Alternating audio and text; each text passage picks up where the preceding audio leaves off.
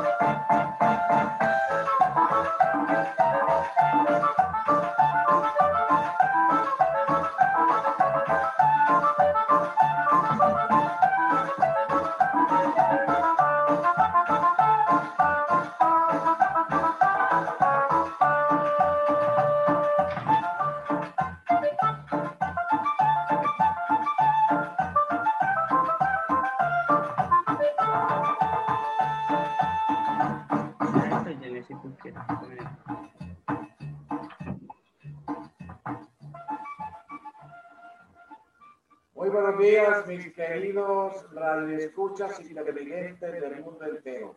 Transmitiendo hoy desde esta bella ciudad, Cartagena de Indias, capital del departamento de Bolívar, de la zona del Atlántico, Colombia. Mis queridos hermanos, hoy estamos aquí con un poquito de calor en esta bella ciudad. Cartagena fue fundado el primero de junio del año 1533 por Pedro de Heredia. Se volvió próspero debido a la exportación de oro, esmeraldas y otras riquezas. Era también un puerto comercial para los buques que viajaban desde Perú a Cuba y luego a España. Y bien, mis queridos radio televidentes del mundo entero, en Cristo Rey, en Radio TV Ontario, California, aquí en este pedacito del mundo, Cartagena de India, para todos ustedes y la doctora allá en Bogotá, la doctora Jacqueline Prieto, transmitiendo este su programa de película, un programa especial para todas las familias del mundo entero con la doctora Jacqueline Prieto Ortiz. Bienvenida, doctora. Muy buenos días. ¿Cómo se encuentra usted en ese pedacito de nevera allá en Bogotá? Muy, muy, muy buenos días para todos nuestros oyentes de Cristo Rey Radio TV Ontario, California. Hoy en mi querida nevera no está tan fría, está empezando a alumbrar el sol y me alegra muchísimo, querido padre, que pueda mostrarle a través del Face Live a nuestras asistentes, oyentes, a todos aquellos las bellezas de nuestro hermoso país, Colombia. Muy bien, bienvenido desde ese calorcito entonces.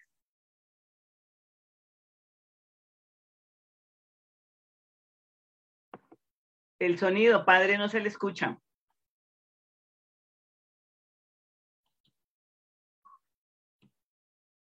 Padre. Y bien, mis queridos televidentes del mundo entero, para todos ustedes, eh, transmitiendo este su programa de reflexiones del ser en el hacer.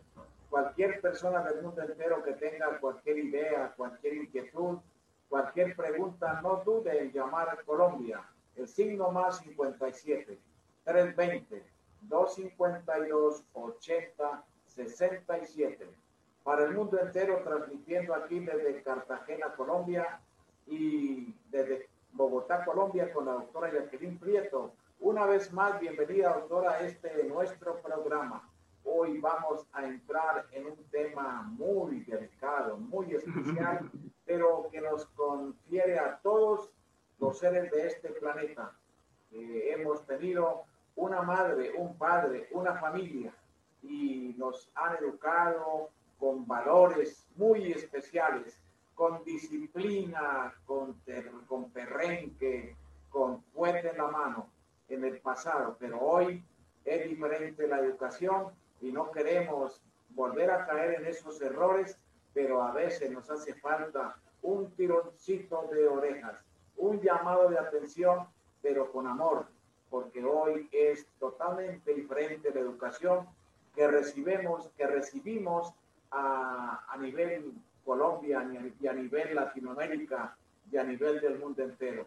Pero sí tenemos que tener mucho cuidado, mis queridos televidentes, radioescuchas del mundo entero, es que no caigamos en los errores eh, del pasado, en cómo nos estropeaban nuestros abuelos, nuestros, nuestros padres con látigo, con castigos muy severos, pero fíjense que muchas veces nosotros decimos, gracias a mi padre, gracias a mi madre, que me fuerte, que me enseñó los valores, que me enseñó a ser honesto, que me enseñó a no quitarle un centavo a nadie, que me enseñó a decir la verdad, así me cueste lo que me cueste.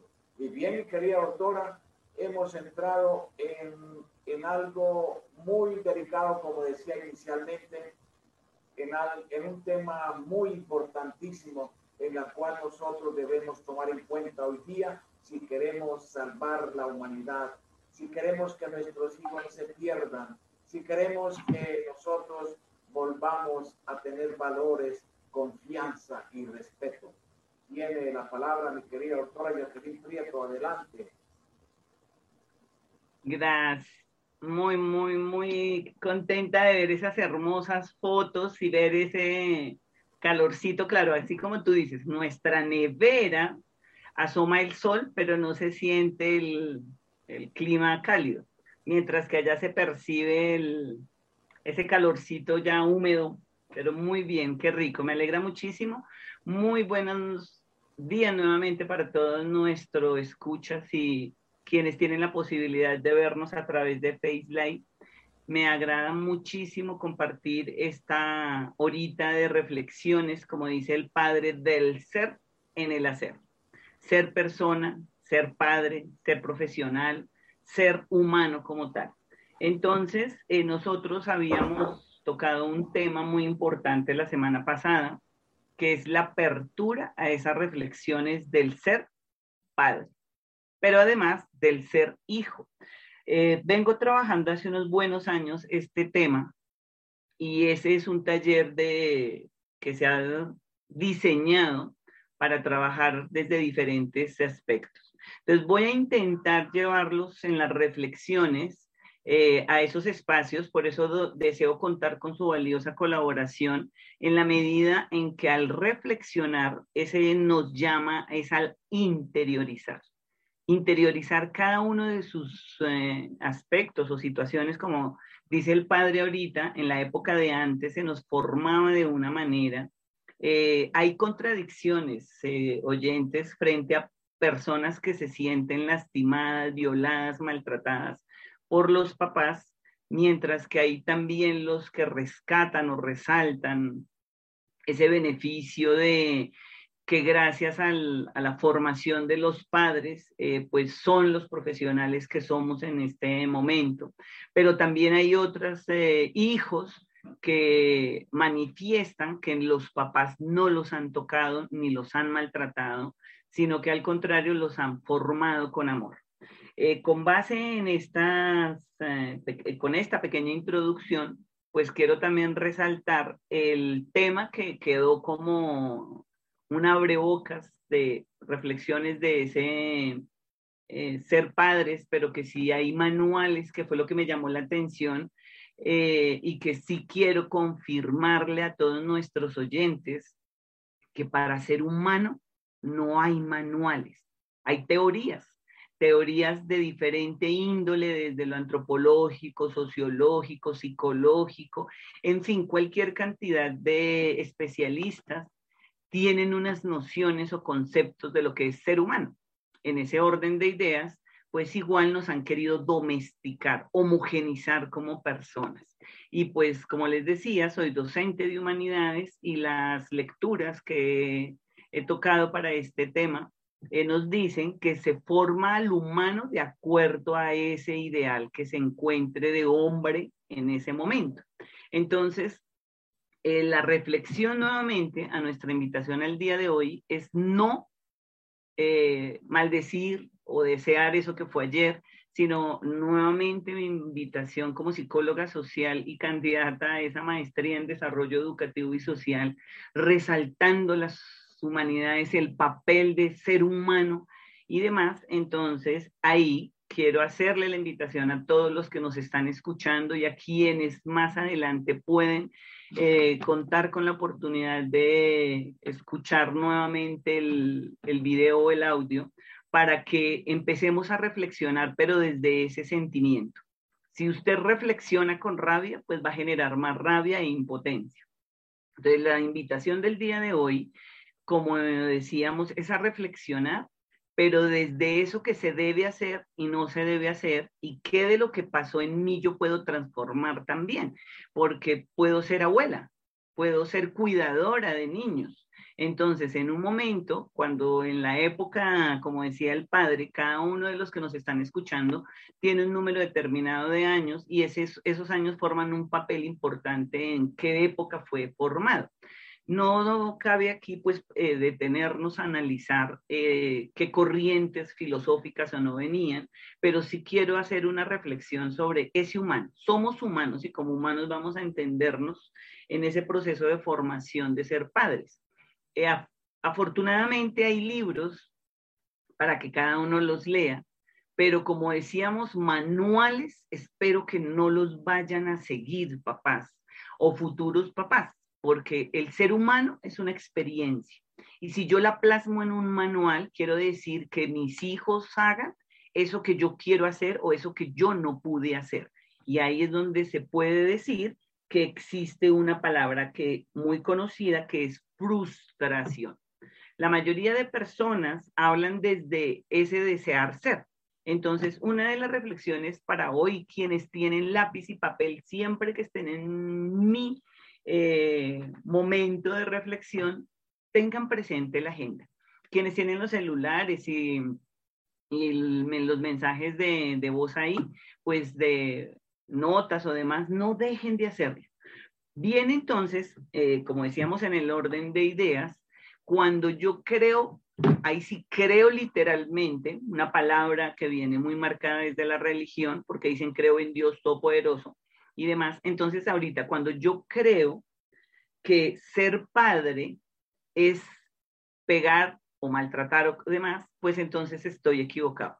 Pero si yo pienso que ser padre es formar esos seres que van a construir una mejor sociedad, entonces ahí vamos por el lado que, que les invito a reflexionar. No quiero decir que tengan la razón, estamos intentando, por eso me llama el tema, la atención de mi premisa de reflexiones del ser en el hacer, es porque estamos reflexionando, cada uno tomará esa reflexión de acuerdo a sus creencias, mitos, tabús o pensamiento abierto, reflexivo. Cuando empezamos a ser formados, y eh, hacemos un listado de qué no nos gustó de ser padres, ahí es donde empezamos a mirar qué es lo que nos ha frustrado esa forma de ser padres. Hay algo que pasa y que es un término general que las personas dicen, esos adolescentes de ahora no nos los aguantamos. Entonces yo le hago la palabra y sí le hago la, la pregunta reflexiva a quien nos escucha es, ¿qué está haciendo mal para que los jóvenes respondan lo que responden? porque ellos son el resultado de nosotros. Entonces, en ese orden de ideas, padre, voy a quitarle un minuto las hermosas imágenes que tienen para compartir el texto que habíamos mirado para analizar un término que están ahí en la página siguiente de la que trabajamos eh, la semana pasada. Entonces, comparto en este instante eh, la pantalla con el fin de analizar el documento como lo habíamos dicho. Nos, ah, no, ahí queda bien, padre. Yo pensé que al compartir pantalla quitaba esas hermosas imágenes, pero no, ahí quedas bien.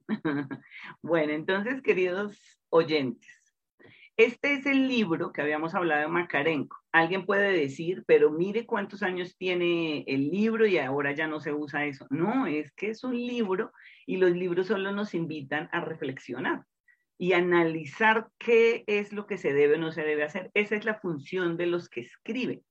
Hay algo curioso también que a veces nosotros idealizamos a los escritores, pensamos que esas letras que están ahí es lo último y eso las personas no sufren ni lloran ni nada, pero a veces esos escritores no necesariamente tienen que haber pasado por situaciones delicadas, sino que plasman unos ideales también de ser. Y en ese orden habíamos leído este apunte donde decía qué ser padres y esa invitación que nos hace Macarenco para poder comprender el rol del papá en la formación de sus hijos. Entonces, eh, lo traje en un momento como para mm, revisar que esto ya lo habíamos visto, donde dice la educación de los niños es la tarea más importante. Luego en la siguiente página, quienes tienen ya revisaron el libro de educación para otros, eh, educación infantil de Macarenco, en la página 19 fue la que vimos, en la clase pasada, como el cuento, podríamos decir que estamos en una clase de cómo ser padres hoy.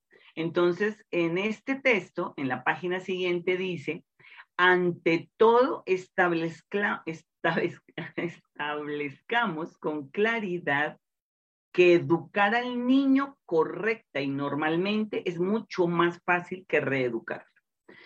Es una frase corta, pero muy diciente. Cuando dice establezcamos, es qué clase de hijo, si las humanidades nos han formado para ser humanos de acuerdo a la época, entonces ahora yo les pregunto a los papás que están en este momento eh, con niños pequeños, porque ya después de los 18 años se puede ayudar a transformar el carácter, pero ya es más difícil.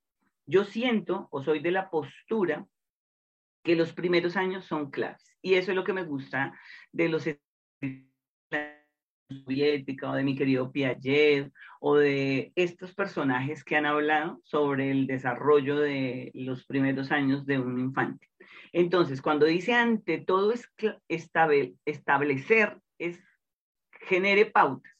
Y por eso la mayoría de terapeutas o de personas que trabajan con niños hablan pautas de crianza.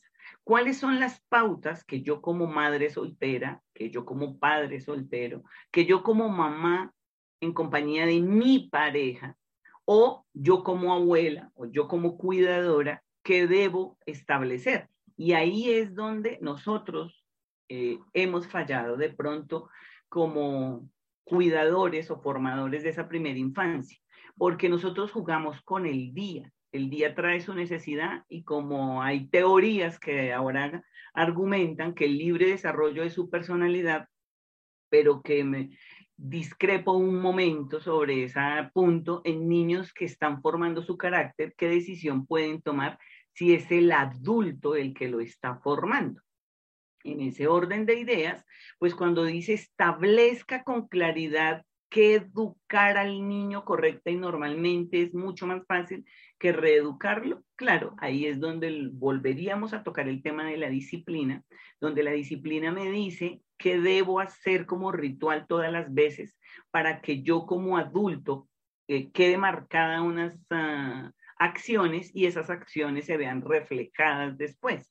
Si yo dejo que la escuela forme a los niños, cometo un error y pierdo tres a cuatro años, porque hay de todas maneras papás que nacen los bebés y por el trabajo tienen que dejarlo en guarderías. Es lo mismo, es una institución que va a formar a sus hijos, por eso es tan importante dónde lo voy a dejar, con quién lo voy a dejar.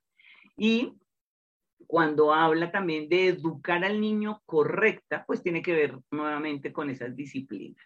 ¿Qué es correcto? Habría que analizar y reflexionar en cada una de nuestras culturas, porque aquí es donde viene la respuesta que de pronto el público nos hacía eh, la semana pasada, o el padre Pablo igual, sobre un manual. Claro, yo podría escribir un manual de acciones para que los papás formen correctamente a los niños, pero entonces no me quedaría fácil alcanzar a entender esas dimensiones culturales de esos papás. Entonces, el manual iría para ciertas regiones. Entonces, por ejemplo, el padre se encuentra ahorita en una región de la costa donde es totalmente diferente la formación al, al interior de nuestro país, Colombia, Bogotá.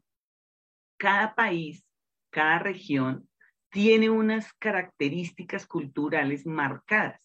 Entonces, si yo hiciese un manual para formar hijos, pues tendría la misma dificultad que ha tenido la educación.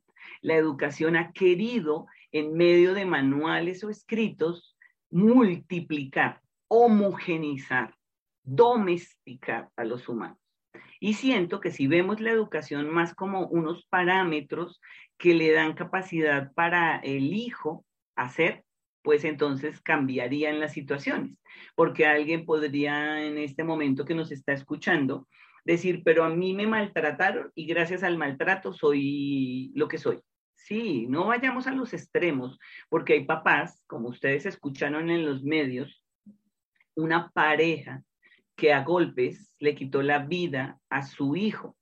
Y a veces eh, somos fácil de calificar y decir que qué padres tan malos, que qué mente o qué habría estado pasando por su mente o demás.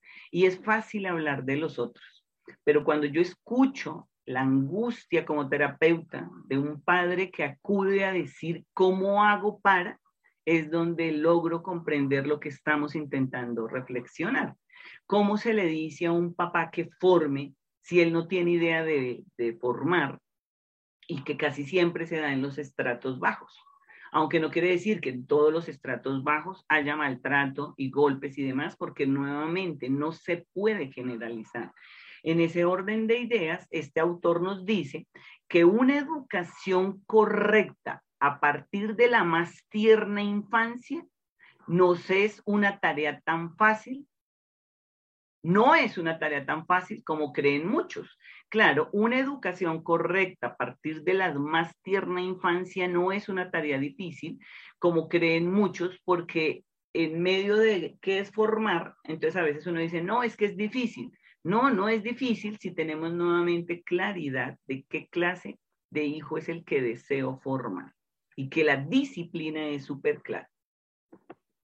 Luego nos dice el texto que no hay padre ni madre que no pueda realizarla con facilidad si realmente se empeña en eso.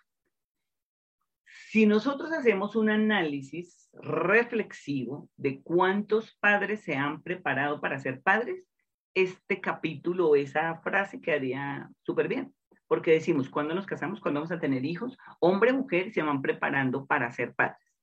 Pero lo decía en un momento, nosotros somos hijos del deseo, el 80-90% de nosotros humanos. Que es, nos encontramos, pensamos que era el amor de la vida, eh, tuvimos sexo o encuentro sexual y ese encuentro sexual es producto un hijo. A veces esos padres, eh, según la formación, se quedan o en otro momento se van porque les da miedo afrontar una responsabilidad con base en las experiencias como terapeuta, es que me atrevo a decir que les da miedo ser papás. Nosotras, no es que no nos dé miedo, sino que de pronto decimos, bueno, tocó. Y en ese orden de ideas, como lo mencionaba la vez pasada, eh, ese tocar, a veces en la palabra lastimamos a nuestros hijos porque no nos damos cuenta de nuestras acciones. Entonces, en esa invitación que nos hace el autor de no es tarea difícil, es tener claro sobre qué es, sobre cuáles son esos principios que yo voy a formar. Luego continúa el escrito y dice, no hay padre ni madre que no pueda realizarla con facilidad si realmente se empeña en ello. Y por otra parte, es una tarea grata, placentera, feliz. Claro, vuelve otra vez a la reflexión. Si usted es hijo deseado, pues querrá eh, que sus hijos también sean deseados y poder compartir un, un montón de sentimientos. Pero si usted desafortunadamente no tuvo la oportunidad de ser ese hijo deseado y fue maltratado, pues ahí es donde vienen esos sentimientos encontrados, no importa el país, la ciudad o el rincón donde se encuentre, porque los sentimientos son inherentes al ser humano. Cuando se habla eh, respetando a todos los autores eh, de razón o de inteligencia, yo he podido postular que tenemos tres clases de inteligencia. la inteligencia racional, que es la que me da la capacidad de pensar, de reflexionar, de poder comunicarme como estamos en estos momentos haciéndolo, o la inteligencia eh, emocional, no o, sino y la inteligencia emocional, que es la que me hace ser feliz, como dice el autor, placentera, satisfacción, gusto. Esos son emociones eh, positivas. ¿Cuáles son las emociones negativas? Las de rabia, las de si yo no hubiera nacido, porque nací en esta casa, si yo no hubiera y si yo no hubiera, y a propósito de yo no hubiera, hago una invitación a todos los oyentes. ¿Cuántas veces usted menciona esa palabra? Si yo no hubiera nacido, si yo no hubiera tenido estos padres, si yo hubiera trabajado, si yo no hubiera trabajado, si yo hubiera, quiero que los apunte porque vamos en los procesos de formación a analizar ese concepto. Si yo hubiera, le quita la capacidad de disfrutar esa emoción y ese sentimiento de ese instante. Entonces, en ese orden de ideas ya van dos inteligencias. La inteligencia racional, como decíamos, la cognitiva, la inteligencia emocional, que es la que me hace sentir positiva o negativamente, pero hay también un sinsabor en la, en la inteligencia emocional, que es lo que hablábamos frente a la frustración, a la desazón, que es donde se podrían ubicar todo aquello que ahora se llaman enfermedades mentales, que son la depresión, el estrés, ya va a formar parte no solamente de una enfermedad mental, porque logra afectar tanto el sistema nervioso central que llega a incapacitar a las personas. La migraña, que también independiente eh, de, ser un dolor, es un sentimiento en la medida que usted no puede manejar o capacitar o medir sus actividades, se puede afectar. Entonces también podríamos decir que maneja varios espacios esa inteligencia emocional. Y hay una inteligencia que de pronto le hemos dejado de lado, pero que vengo trabajando desde la prehistoria, un concepto de religión, que es la espiritual. No importa qué concepto usted tenga de su Dios, porque en la prehistoria le decíamos Dios a todo lo que veíamos y pues no estaríamos de lado resaltarla ahorita porque gracias al sol nos da un montón de oportunidades de vida, de la fotosíntesis, el agua, eh, la naturaleza, todos estos elementos que hacen que el planeta de vida y que nosotros podamos sobrevivir. Entonces, hay algunos que depende sus enfoques o sus ah, caminos eh, culturales de acuerdo a esos padres, a esas familias que los hayan encaminado, no es uno buen camino o mal camino, no, el camino espiritual.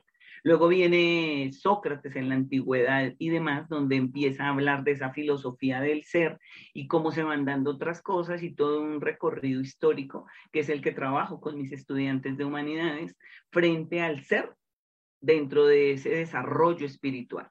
Entonces, cerrando ahí esos eh, apuntes que estaba presentando, para mí serían esos tres. Entonces, usted ubique esa triada, ahí sí razón, sentimiento y espiritualidad. En ese orden de ideas, esa educación que cada uno de los oyentes que están haciendo ese análisis y esa reflexión frente a, a lo que estamos leyendo, podemos luego ubicar nuevamente el texto.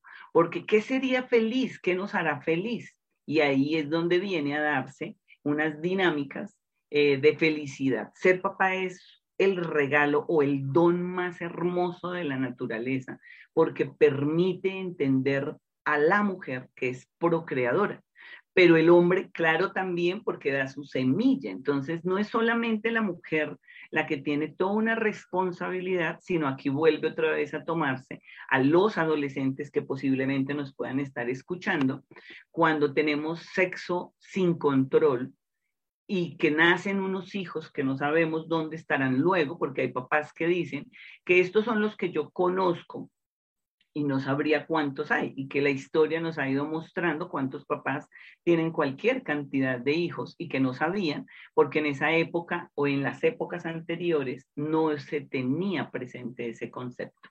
Y que ahora, cuando se habla de educación, cómo formar ese hijo correctamente, de una manera feliz, entonces es donde yo, como terapeuta también y psicóloga eh, social, les hago la pregunta en general, ¿qué clase de hijo fue usted y qué clase de padre ha sido? Porque viene una unión ahí que no se puede dejar de lado. fui hijo o soy hijo, pero además soy madre, soy padre. Y en ese orden de ideas, como decíamos, esa felicidad o esa proyección de, ese sentimiento es el que hace que yo pueda formar con, con agrado. A veces dicen cuando hay un niño de poquitos años en cualquier centro comercial y quiere un dulce y hace pataleta, ¿qué haría usted? Y todos empiezan a decir, yo le, yo, eh, eh. Y lo más sencillo, papás, cuando el hijo esté haciendo pataleta y si hay un contacto afectivo con usted, es solo cámbiele el discurso, muestre o mire hacia otro lado señalando algo, pero que su actitud se vea de, de que estás de verdad señalando, pues el niño, como no sabe, el tan pronto usted le cambie la actitud y no lo mire para rechazarlo, sino cambie la actitud, él automáticamente se le olvida lo que estaba acabando de hacer. Y ahí es donde, ¿qué manual existiría? No podríamos hacer los padres. Cada uno de nosotros debemos hacer nuestro manual. Algo que comprendí también aprovechando la formación de los hijos, como dice el libro, es cuando eh, yo tengo hijos gemelos o trillizos o la cantidad de hijos que lleguen, de creer que todos son los mismos. Acuérdense que en una época nos vestían a todos igual. Yo tuve tres hermanos, o tengo tres hermanos y mi madre nos, los vestía a los tres igualitos. Y yo decía, ve, pero si somos diferentes, ¿cuántas niñas eh, fueron vestidas igual? Menos mal que yo solo soy la única hija en mi casa y entonces no tuve ese problema de cómo miraron o no el vestuario. Pero son reflexiones que se van haciendo para que logremos comprender por qué no hay manuales, sino hay manuales que me pueden ayudar a pensarme y a reflexionarme como mamá para saber qué hacer pero que haya un manual que tenga efecto sobre los hijos de la misma manera, no se puede. Porque yo puedo tener en este momento un manual y tengo dos hombres, ya son de avanzada edad igual, pero me ubico en cuando eran pequeños. Yo leía todos los libros de cómo ser papá, cómo formar al hijo, cómo no sé qué, pero ahí fue donde entendí que no hay manuales para cada uno. Cada uno trae un carácter depende cómo llegó eh, las necesidades de cada esas experiencias con los futuros padres, pero también con los que ya fueron padres para que también ayuden a sanar su ser, porque no es responsabilidad del padre que lo haya cogido y le haya cascado, como decíamos decimos aquí en el centro, en el interior de mi país, Colombia, en otros maltratar, pegar y cualquier otro término, eh, porque quieran. No, la, el grito, el golpe, siempre es inmal. Debemos trabajar esos tres temas. Cómo yo me calmo cuando el niño tiene una rabieta, una pataleta, cómo, porque son situaciones que se desbordan y que no hay manuales que nos puedan ayudar a interiorizar eso. Continuando con el texto, dice, otra cosa totalmente diferente es la reeducación. Y ahí le haría la pregunta a los oyentes, ¿qué sería reeducar? Vengo un buen número de años trabajando con un pedagogo reeducador. En mi país hay una universidad en el centro de la ciudad que se llama Luis Amigó. El Luis Amigó nos uh, muestra cómo em, se forman esos, uh, esas reeducaciones. En ese orden de ideas eh, es donde ¿Qué reeducar para poder entender lo que el texto nos, otra cosa nos dice? Eh, ahí se me fue ahora aquí el punto. No hay padre. Otra cosa totalmente diferente es la reeducación. Si el proceso educativo adoleció de serios fallos u omisiones, si, lo, si se procedió improvisadamente, incurriendo en negligencia o ligereza, será necesario corregir mucho reformar. Y mire qué curiosos, mis queridos oyentes. Este parrafito nos está diciendo qué sería entonces establecer pautas. Nos está diciendo que debemos eh, ser serios, porque dice, adoleció de serios fallos u omisiones. ¿Qué será fallos u omisiones en una formación? que aquí vendríamos a hablar nuevamente de reflexiones del ser en el hacer, reflexiones sobre qué sería dentro de su cultura un fallo u omisión en la educación. Si se procedió improvisadamente, este sí sería un término importante, porque dice improvisadamente, y aquí es donde entraría el término improvisado, porque cuando usted no sabe qué hacer, pues improvisa hay un falso imaginario que está rondando y rodando por casi todos los países, es el concepto del libre desarrollo de la personalidad y le estamos acuñando eh, unas responsabilidades a los primeros años. Los primeros años no tienen esa capacidad de libre desarrollo de personalidad. De pronto en la elección de ropa, si usted se la tiene bien eh, formada, de pronto en la ducha, si ya lo deja bañarse solo, pero el padre o la madre o la cuidadora o abuela siempre debe estar ahí para decir qué hacer, cómo hacer, porque es ese hábito el que él va em, pues adoptando improvisadamente cuando lo levanta, entonces él no va teniendo esa disciplina, ese hábito, y ahí estaríamos haciendo una acción incorrecta además y negligente. Claro, ¿qué debemos reformar? Pues ahí lo está diciendo. Si hay que hacer una educación, ¿cuál sería la correcta y cuál sería la incorrecta? Alguien habla de las cárceles. Claro, las cárceles son sitios o lugares donde se llevan a las personas que no fueron formadas en un momento determinado con disciplina y pues piensan que el quitarle las cosas a los otros porque tienen